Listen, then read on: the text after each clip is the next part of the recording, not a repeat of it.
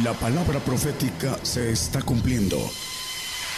Conozca lo que Dios anuncia a su pueblo. Bienvenidos a su programa, Gigantes de la Fe. Gigantes de la Fe. Muy buenos días hermanos eh, que nos escuchan a través de las radios y las televisoras. Una Bendición para todos los que trabajan en, e, en, esto, hermanos, desde los dueños hasta los que están haciendo la limpieza. Dios les bendiga a todos. Y el día de hoy vamos a hablar de las dos glorias que habla la Biblia acerca de la venida del Señor y también eh, una gloria terrenal y una gloria celestial. Y a la luz de la Biblia vamos a ver eh, algunos puntos muy importantes para aquellos teólogos que basan algunas cosas de manera errónea porque la Biblia está escondido esto, hermanos, los que nos escuchan acerca del el levantamiento de la iglesia. Vamos a ver con claridad muchos puntos que deberían de extraer eh, luego el tema y repasarlo, estudiarlo y dejar de predicar una mentira que el diablo hace 200 años empezó a, a tener en los medios cristianos y que eh, se regó como pólvora en todos los medios eh, no solo de un solo grupo, sino de todos los grupos, y que fue tomado con ah, mucho apasionamiento porque habla de no morir, de que la iglesia va a ser levantada. Vamos a, ver a la luz de la palabra todo esto, hermanos. Eh, para empezar, me gustaría tomar en Apocalipsis, vamos a, a ver en Apocalipsis 11, capítulo 11, 11, 12 y 15. Vamos a, a ver 11, 11. Dice, y después de tres días y medio el Espíritu de vida enviado de Dios entró en ellos y se alzaron sobre sus pies y vino un gran temor sobre los que los vieron. El 12. Y oyeron una gran voz del cielo que les decía, subid acá. Y subieron al cielo en una nube y sus enemigos los vieron. Bueno, uh, este, esta voz, esta parte profética, apocalíptica, dice que después de tres días y medio, la palabra después es un adverbio que es importante entender que es posterioridad de tiempo, es lo que quiere decir después. Después de esos tres días y medio, en el 11, Dice, después de tres días y medio, hace dos mil años vino el Señor. 2020 por medio, de, estamos 2020 después de Cristo. Y viene el Señor a gobernar mil años la tierra. Y en el 2.7 de Apocalipsis dice que suelta al diablo. Y aquí dice tres días y medio. Dice el Salmo 93 y 4 que eh, un día, digo, mil años es como el día de ayer, dice, como un día. Y también lo dice en otro pasaje. Porque mil años delante de tus ojos son como el día de ayer, como un día. Esos tres días y medio están basados desde que el Señor vino hace dos mil años. Dos días, nos falta el milenio, el milenio de un día del Señor que viene a reinar aquí en la tierra y vamos a ver todo esto a la luz de la palabra. Y el medio tiempo que dice el mediodía, que son 500 años, que el diablo va a ser suelto para engañar a las naciones del milenio, para probar a los judíos con el ADN adámico, para que ellos puedan tener la bendición que nosotros ah, podemos tener en esos días y en el milenio. Bueno, esos tres días y medio es importante que nosotros entendamos después de esos tres días. Un adverbio dice posterior de tiempo, es lo que quiere decir después. ¿Qué quiere decir? Que después de esos seis días y medio, el Señor va a venir y dice una voz en el 12, subid acá. Es algo importante que nosotros entendamos que hay una sola verdad de parte de Dios y es la postmilenial. El hombre tiene tres posiciones, una antes, una y medio y otra después. Bueno, Dios tiene una sola verdad y dice que los que hay una operación de error que Dios envía en segunda de Tesalonicenses 2.11, 12, dice que envía una operación de error para que crean a la mentira. Los que consintieron, a ver el siguiente, para que sean condenados son los que no creyeron la verdad, antes consintieron a la iniquidad, la mentira. Condenados por no creer a la verdad, a la palabra de verdad que habla, santifícalos en tu palabra, tu palabra es verdad. Los santos son los que van a ver al Señor cuando venga el Señor después de, eh, hablando de eh, la ira, porque vamos a ver también algunos detalles, después de la ira que nosotros no somos puestos para ira, viene el Señor a, a levantar a los santos y a los perfectos. Bienaventurado y santo el que tiene parte en la primera resurrección. Los santos son los que van a ver al Señor, dice que sin santidad, el 12-14 no lo ponga hermano, de Hebreos, seguir la paz y la santidad sin la cual nadie verá al Señor. Entonces vamos a tener la bendición de los que hemos creído la verdad de estar en la resurrección terrenal. Y vamos a empezar el tema con una a la venida del Señor dice que viene eh, en su gloria y viene en la gloria del Padre. Vamos a ver Marcos 8:38, 8:38. Porque el que se avergonzare de mí y de mis palabras en esa generación adulterina y pecadora, el Hijo del Hombre se avergonzará también de él cuando vendrá en la gloria de su Padre con los santos ángeles. Bueno, aquí habla de la gloria del Padre, vamos a ver que la gloria del Padre y su reino es el reino celestial. Viene, dice que desciende la nueva Jerusalén del cielo de Dios, desciende y ahí vamos nosotros a ir a los cielos y estaremos siempre, dice la palabra, y lo vamos a ver con la, a la luz de la Biblia, en los aires, dice, hablando de el reino del Padre, es el reino celestial. Y, lo vamos a leer también a la luz de la Biblia. Eh, el reino del Señor es el reino terrenal. Vamos a Mateo 16, 27. El 27 habla del el reino del Padre. Porque el Hijo del Hombre vendrá en la gloria de su Padre, pero no viene a la tierra, Vamos a verlo a la luz de la Biblia. Con sus ángeles, entonces, para cada uno conforme a sus obras. Es cuando nos dice, subid acá. Ya no viene a la tierra. El, el 28, el 16, 28. Ahí sí maneja. De cierto os digo, hay algunos de los que están aquí que no gustarán la muerte hasta que hayan visto al Hijo del Hombre viniendo en su reino. El reino terrenal. Hay textos y muchos además que eh, traje eh, lo suficiente, maneja, eh, vamos a leer algunos.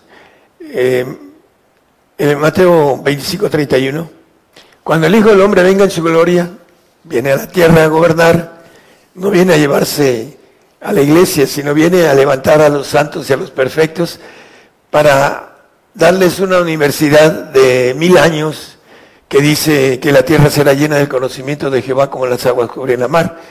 Vamos a entrar en una universidad para gobernar. Vamos a gobernar la tierra para tener una experiencia de gobernar los cielos. Así como los gobernadores de los estados o los eh, distritos en otros lugares gobiernan para después poder ser a veces presidentes de la nación porque ya tienen un antecedente de gobernar. Primero empiezan gobernando una ciudad grande y después se van a eh, gobernar un estado y después la nación. Así también nosotros vamos a estar eh, con el Señor aquí gobernando la tierra. Dice Apocalipsis 5.10, que nos ha hecho para nuestro Dios reyes y sacerdotes y reinaremos sobre la tierra. Bueno, el reino del Señor, cuando venga en su gloria, la diferencia de venir en la gloria del Padre, que es en los cielos, hay que distinguirlo, el reino del Padre es el reino eterno, el reino celestial. Es cuando le dice, eh, su vida acá, después de tres días y medio, tres mil quinientos años, después de que Él venga y pise la tierra. Ah, la gloria terrenal eh, nos maneja el eh, Primero de Corintios, nos habla de el 1540, por favor. Primero de Corintios 1540. Hay cuerpos celestiales y cuerpos terrestres. Ciertamente uno es la gloria de los celestiales y otra la de los terrestres. Es importante, hermanos, que entendamos esto. Vamos a guardar la tierra con cuerpos, dice en el 46, vamos a verlo, con qué cuerpos. Más lo espiritual no es primero, sino lo animal, luego lo espiritual. Terreno, en el 48 vuelve a decir, ¿Cuál terreno? Tales también los terrenos. Nuestro cuerpo dice que va a ser guardado nuestros huesos. ¿Para qué? Para que vuelvan a tener carne y piel, y dice Ezequiel 37 en el capítulo completo. Lo pueden leer, hermanos y teólogos, doctores de la ley. Ya los conocen esto. El profeta ve la resurrección de los santos y los perfectos en el 37 de Ezequiel. Aquí nos dice cual el terreno, tales también los terrenos, y cual el celestial, también los celestiales. Pero el 46 que leímos, lo primero es animal. Lo celestial no es primero. Aquí lo dice con toda claridad. Y vamos a tener un cuerpo nuevo, la sangre del Señor, el vino que dice que es dado en odres nuevos. Vamos a tener el, la sangre del Señor que es diferente a la sangre que tenemos ahorita, adámica, y que tiene información perversa de Satanás, el ADN maligno que traemos en, nuestro, en nuestra sangre, que nos dice, y lo volvemos a repetir, Jeremías 19, eh, perdón, 17, 9, que nuestro corazón es perverso y engañoso. Engañoso es el corazón más que todas las cosas y perverso. ¿Quién lo conocerá? Bueno, Vamos a cambiar de sangre, vamos a derramar la sangre, dice el 24 de Apocalipsis. Y vi tronos y se sentaron y vi las almas de los degollados por testimonio de Jesús, que no habían adorado, hablando y por la palabra de Dios, que no habían adorado a la bestia ni a su imagen, y que no recibieron la señal en su frente ni en sus manos y vivieron y reinaron con Cristo mil años. Derramamiento de sangre. ¿Por qué? Porque vamos a derramar esta sangre que trae el ADN adámico de perversidad del rebelde, del caído, del desobediente. Y vamos a tener una sangre del Señor que fue obediente, dice, hasta la muerte y muerte de cruz. Esa sangre que vamos a, tener en el milenio, que va a ser limpia, y que va a ser en odres nuevos, eh, dice el salmista en el 34.20 que Dios guarda los huesos de los justos. Él guarda todos sus huesos, ni uno de ellos será quebrantado. Hay que cuidar los huesos, hermanos, los que nos escuchan. Eh, es importante esto, porque eh, la palabra dice que los grandes hombres de la fe, Jacob, José, todos ellos. Moisés dice que eh, Miguel peleaba por los huesos de Moisés porque el diablo se los quería llevar. Y dice que José dio órdenes para que sus huesos se fueran de Egipto a la tierra prometida. Entonces todos ellos tuvieron cuidado de sus huesos. Hay que tener cuidado de nuestros huesos porque dice Isaías que van a reverdecer estos huesos y Ezequiel también, para que podamos tener nervios, carne, piel, espíritu, y podamos vivir aquí 1500 años con una edad que no nos vamos a oxidar por la maldición adámica que hay en nuestras células y que bueno, nos hacemos viejos y morimos. La sangre del Señor no tiene oxidación, es perfecta y no tiene condenación, no tiene maldición. Por esta razón vamos a vivir en una edad joven durante 1500 años promedio y después vamos a subir a la gloria cuando venga el Señor en la gloria del Padre. Esas dos glorias que nos dice la palabra y dice con relación al reino, Lucas 22, 29 y 30, pues yo os ordeno un reino como mi Padre me ordenó a mí, para que comáis y bebáis en mi mesa, en mi reino, el reino terrenal. El reino de los cielos es del Padre. Dice, vénganos tu reino, dice el, la, el, el Padre nuestro, vénganos tu reino. Aquí dice, mi reino. El reino terrenal es la gloria de Cristo. Así lo dice cuando venga la gloria del Hijo del Hombre. Hay varios textos que no traje porque son muchos textos, hermanos, pero lo más importante es que entendamos, Daniel 7:22 nos dice quiénes van a reinar. Hasta tanto que vino el anciano de grande edad, el Padre, y se sentó, dice, eh, y dio juicio a los santos del Altísimo, y vino el tiempo y los santos poseyeron el reino. El juicio a los santos del Altísimo, a los perfectos, y vino el tiempo, tiempo milenial, y los santos poseyeron el reino. Los, el mínimo de estar en el reino es eh, ser santificado para estar en el milenio, porque sin santidad nadie verá al Señor. Cuando venga el Señor, los santos van a ser levantados y los perfectos de la tumba, dice el sepulcro, dice el mismo Ezequiel. ¿Para qué? Para que podamos gobernar la tierra, como dice el 5.10 de Apocalipsis, el reino terrenal. Efesios 3.8 nos dice el apóstol Pablo, a mí, que soy el menos que el más pequeño de todos los santos, esa de esta gracia de anunciar entre los gentiles del Evangelio las inescrutables riquezas de Cristo. Bueno, que no se pueden escudriñar, quiere decir inescrutables riquezas de Cristo, lo que nos espera.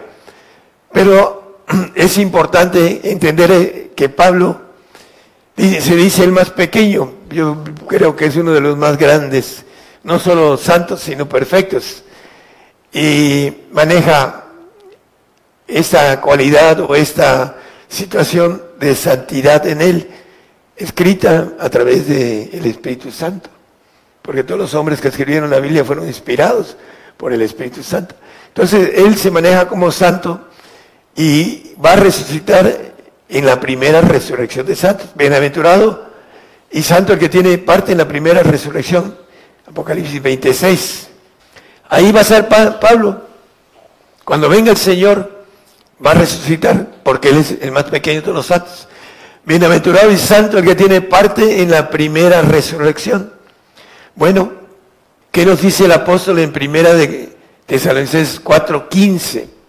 Os digo esto en palabra del Señor, palabra del Señor, no es palabra de Él. Es palabra del Señor, así lo dice. Algunos dicen que Pablo se equivocó porque creía que iba a ser vivo. No, lo dice en palabra del Señor que nosotros que vivimos, que habremos quedado hasta la venida del Señor, no seremos delanteros a los que durmieron, a los salvos, porque ellos no van a ver al Señor, se van a quedar durmiendo todo el milenio y los 500 años más, y van a ser despertados eh, para ser llevados al trono blanco, para que el trono blanco sean juzgadas sus obras y vayan al paraíso porque van a ser salvos, nadie le va a quitar la salvación, solamente que en ese tiempo nieguen y sean apóstatas, entonces sí perderían su salvación. Pero queremos que sean fieles, hermanos, hasta la muerte, así lo dice. La salvación se va a encarecer para aquellos que no entienden la palabra de verdad, los misterios, que son para los que van al reino de Dios. Entonces dice, nosotros que vivimos para cuando haya el arrebato, el apóstol Pablo ya habrá vivido 3.500 años con Cristo, 1.500 años con los que estemos ahí, gobernando con el diablo suelto, que en el 27 dice que después de mil años, cuando el Señor se vaya, no dice cuando que se va, pero que dice que regresa a los aires.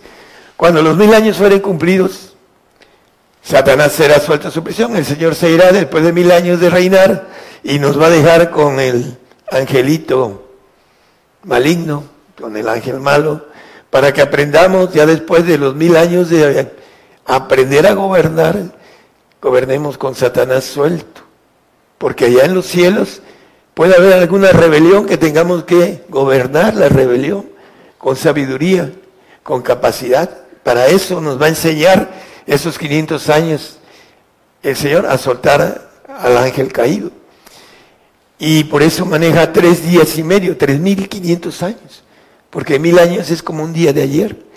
Y es importante cuando dice subida acá, y después habla de el número 10, la totalidad, la destrucción de la tierra, y después habla de los siete mil hombres, el número perfecto de todos, los siete, la perfección de Dios, el número, el número de todos los hombres. Bueno, para que aquellos que no entienden numerología científica, pues compren algunos libros de los hermanos que saben de numerología, eh, de ciencia, para que puedan entender algunas cosas de numerología, que son simbólicas también. Bueno, en el 4.17 también dice lo mismo de eh, Primera de Tesalonicenses, como confirmación, 4.17. Bueno, vamos a leer 16, hermanos por favor, y después el 17. Porque el mismo Señor con aclamación, con voz de arcángel, subirá acá, y con trompeta de Dios encenderá el cielo, como dice eh, el 20, 21.1, perdón, que vamos a, hacer un paréntesis y regresamos a este hermano, 16. Y vi un cielo nuevo y una tierra nueva, porque el primer cielo y la primera tierra se fueron, fueron destruidas por el poder de Dios. Dice en el, 4, en el 5.18 de Mateo, no lo ponga, que la tierra va a ser deshecha. Entonces hay pasajes donde habla de esto. Dice el 21.2, hermano. Y yo, Juan, vi la ciudad, Jerusalén nueva, que descendía del cielo de Dios, del tercer cielo, dispuesta como una esposa ataviada para su marido. La esposa ya completa, porque la novia va a ser para el milenio, así lo dice la palabra y, lo maneja eh, también en Apocalipsis, es la preparación para que la esposa en la eternidad, que es el cuerpo de Cristo, que son los ah, el cuerpo de gobernación de los segundos cielos tan inmensos, eh, va a estar lista al final de cuando venga la nueva Jerusalén que descienda del cielo de Dios y nosotros subamos allá. Vamos al 4.16, por favor, de... Porque el mismo Señor con aclamación, con voz de arcángel y con trompeta de Dios, descenderá del cielo y los muertos de Cristo resucitarán primero, los salvos. Lo dice Zacarías por una razón, porque la gloria de nosotros es muy grande comparada con la gloria de los salvos para que no se envanezca nuestra gloria sobre ellos. Así lo dice Zacarías y eso es otro tema. Pero el 17, por eso van a resucitar primero, lo dice el, el 21, el 25, no lo ponga, que ellos van a resucitar primero. La, la resurrección celestial, los primeros van a ser los salvos. Y después nosotros vamos a ser transformados en cuerpos inmortales pero bueno, ese es también otro punto diferente. Luego nosotros los que vivimos, aquí vuelve él a rectificar que en el arrebato él va a estar vivo, porque habrá resucitado cuando venga el Señor, porque los santos verán al Señor y los perfectos. Los salvos no lo verán, quedarán durmiendo. Los que quedamos juntamente con ellos, con los que duermen, seremos arrebatados en las nubes a las, ir a los cielos a los tres años y medio o tres mil quinientos años, a recibir al Señor en el aire y así estaremos siempre. No nos vamos y regresamos, hermanos, no sean cándidos. Así estaremos siempre con el Señor. Nos vamos a los cielos, al reino del Padre, de su amado Padre, a los cielos. Primero es el reino, mi reino. Yo os ordeno un reino, en mi reino, el, el terrenal, la gloria de Cristo, dice el Señor, en mi gloria. Por eso es importante que nosotros entendamos las dos glorias, la gloria terrenal y la gloria celestial, para que nosotros podamos disfrutar de una familia nueva en el milenio. Tanto los santos como los perfectos podemos tener familia. Familia que no tendrá vejez, que los nietos y bisnietos tendrán la edad de nosotros. Y podemos, hay ahí una, aquellos que les gusta el fútbol, podremos jugar fútbol de jóvenes de nuevo, porque ya no estamos ah, tan jóvenes, bueno, yo más viejo que, que todos ellos. Pero aquellos que nos gustó el deporte, podemos jugar deporte en el milenio, así lo dice la palabra en Zacarías. Bueno, vamos a seguir reforzando algo muy importante. El día del Señor, Joel 2.31. Antes que venga el Señor, ¿qué va a suceder? Bueno, ah, viene la persecución para nosotros, la grande tribulación que está ya en proceso de hace unos años que ya está, ya vamos como mínimo 300 millones de eh, cristianos muertos. Ahí están en eh, información de internet. 300 millones de cristianos muertos. Estamos en la grande tribulación y la Biblia dice, ¿quiénes son estos? Dice, y le dice el anciano a Juan, esos son los que vienen de grande tribulación y que han lavado sus ropas y blanqueados en la sangre del cordero. Por esto están delante del trono no, el hombre que no quiere blanquear sus ropas, porque se van a hallar desnudos, no quiere limpiarlas con la sangre del cordero durante los 1500 años, con esa sangre del Señor. Por eso no quieren saber de esto. Joel dice, el sol se tornará en tinieblas y la luna en sangre antes que venga el día grande y espantoso de Jehová, tiempo de ira. Y nos lo dice por todos lados la Biblia. Podríamos tener aquí un montón de textofonías. 1, 15. Días de ira. Ahorita vamos a ir a ver la palabra que nosotros no somos puestos para ira. Escóndete en el polvo mientras pasa la ira. Los días de Isaías, no lo ponga. Dice, día de ira aquel día, día de angustia y de aprieto, día de alboroto y de asolamiento, día de tinieblas y de oscuridad día de nublado y de entenebrecimiento. Ese es el día de Jehová. El 14 lo maneja. Ya no lo quise leer, el 14, hermano. Para que vean que está hablando, cercano es el día grande de Jehová. Y es lo que dice el 15. Bueno, vamos a ver otros versículos. Isaías 13, 9 y 10. Le vamos a cortar unos versículos de estos porque traigo como cinco o seis de esos, pero yo creo que con tres o cuatro, que cuando mucho. He aquí el día de Jehová viene crudo y de saña y ardor de ira para tornar la tierra en soledad y raer de ella sus pecadores. Por lo cual las estrellas de los cielos y los luceros no derramarán su lumbre y el sol se oscurecerá en naciento y la luna no echará su resplandor. Antes que venga el día espantoso y terrible que va, dice que el sol no dará su luz, ni la, la luna su lumbre, el que leímos en el 2.31 de Joel. Y en 1 Tesalonicenses 5.9 nos dice que no nos, no nos ha puesto para ir a Dios, sino para alcanzar salud por nuestro Señor Jesucristo. Bueno, en el 2.10 de Isaías dice, escóndete mientras viene eh, en el polvo mientras pasa la ira de Dios. Eh, hay muchos textos, vamos a Amós 5, 18 y se salta el 20 para no leer tantos versículos. Hay de los que desean el día de Jehová. ¿Para qué queréis este día de Jehová? Será de tinieblas y no luz. Es día de ira. Y vamos a leer en Apocalipsis el día de ira, unos versículos. Pero en el 18, en el 20, vuelve a decir lo mismo. No será día de Jehová tinieblas y no luz, oscuridad que no tiene resplandor. Isaías habla también en el 13, 9 y 10 del día, no sé si ya lo leímos, pero ya este, leímos este. Y el Salmo 97, 1 al 6, aunque vamos a tratar de saltearnos ahí algo. Salmo 97, 1, Jehová reinó, viene a reinar aquí en la tierra.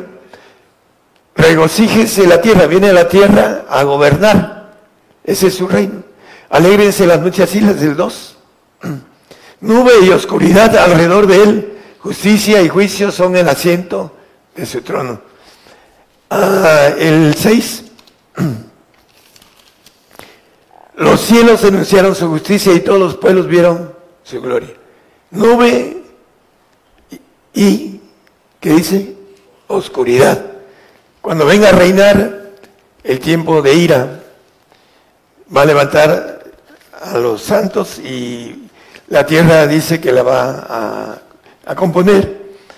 Vamos a, a, ver algo importante con relación a, a esto, hermanos, Mateo 24, 29.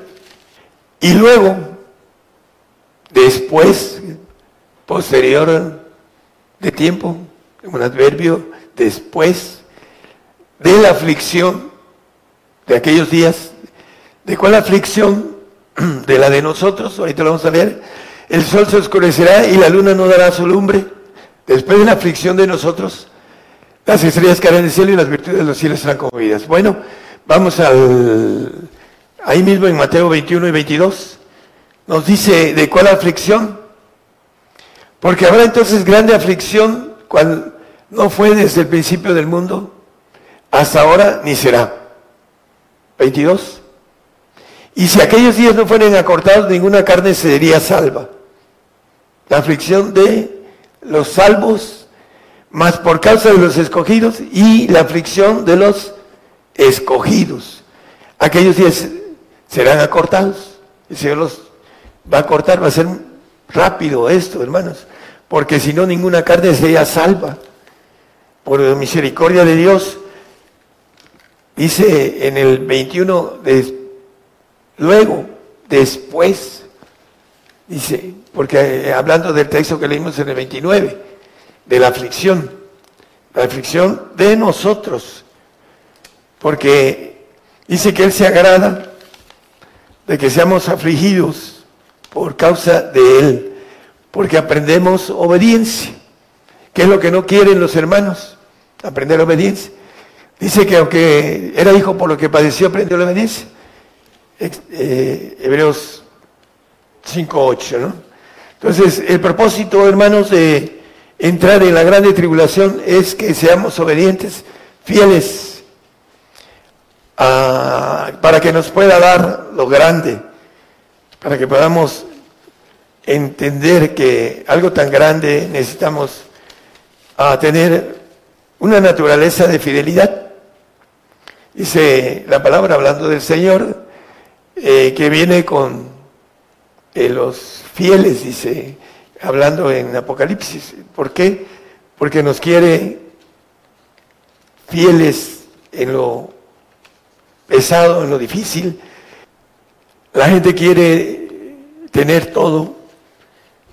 Eh, estando en una hamaca, acostado, vamos a ir terminando eh, el tema en relación a, lo que queremos dejar bien claro, hermanos, el aspecto de que la gente que maneja el arrebato, que no quiere oír, que quiere seguir con su ah, mentira y engañar a las ovejas, van a ser demandados y van a ser condenados. Vamos a a primera de, digo, a segunda de Tesalonicenses 2, 12, el 12, que para que sean condenados son los que no creyeron la verdad.